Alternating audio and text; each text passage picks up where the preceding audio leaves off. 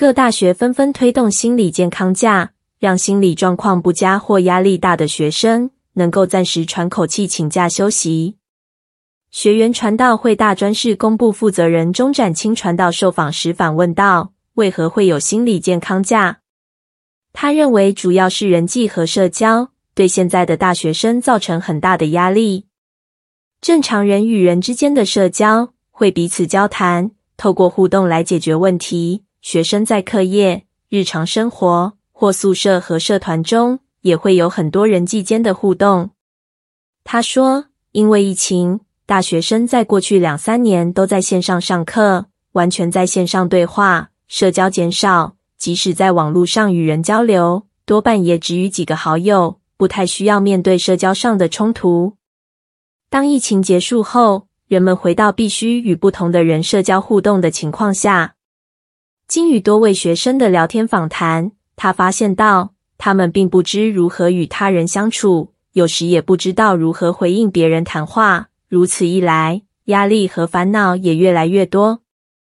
学生们选课分班，就会面对不同的同学和老师，且需要与对方互动。这么一来，就像电脑处理器在处理时会过热，就会产生压力、心里不舒服的情况。中传道也提到，过去学员传道会办理一些大学生营会，流程安排从早到晚，顶多是身体的疲累，但是心不会感到压力。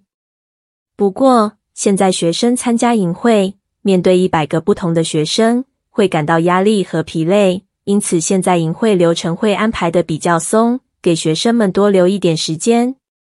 过去晚上会安排奋兴聚会。现在会让学生有更多时间安静亲近神的时间。基督徒的优势是可以求助的管道多，除了圣经、学校、教会或学校团契等众多资源都可以运用。在团契里有辅导和其他基督徒同学可以加以陪伴。在学校申请辅导，也许排队要排很久，但至少还有学校团契可以找人倾诉。基督徒同学如果有非基督徒朋友遇到身心困扰的问题，也可以推荐对方先来团契，不仅认识圣经，了解圣经处理人际互动冲突的原则，甚至可以和传道同工等人聊聊，这些都是很好的抒发管道。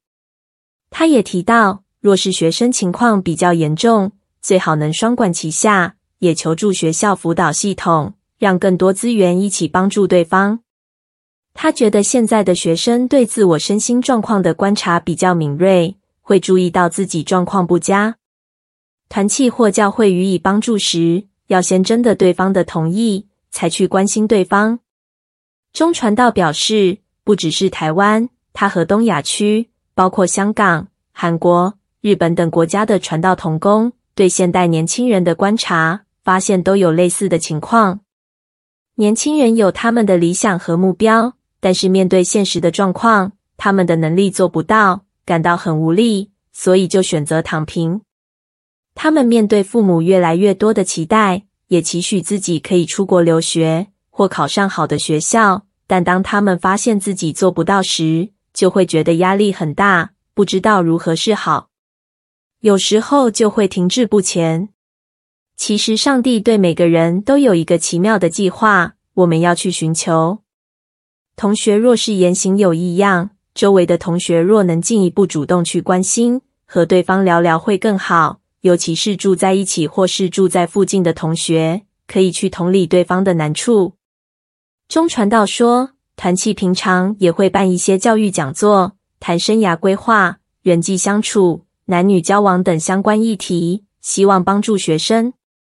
如果学生觉得有兴趣，愿意持续来团契。就会找他们聊。教会和团契有很好的资源，就是上帝。重点是教会的群体或团契能被非基督徒所信任。我们需要搭一座桥，连接这些身心有状况的人来到神面前，认识耶稣基督可以满足他们的需要。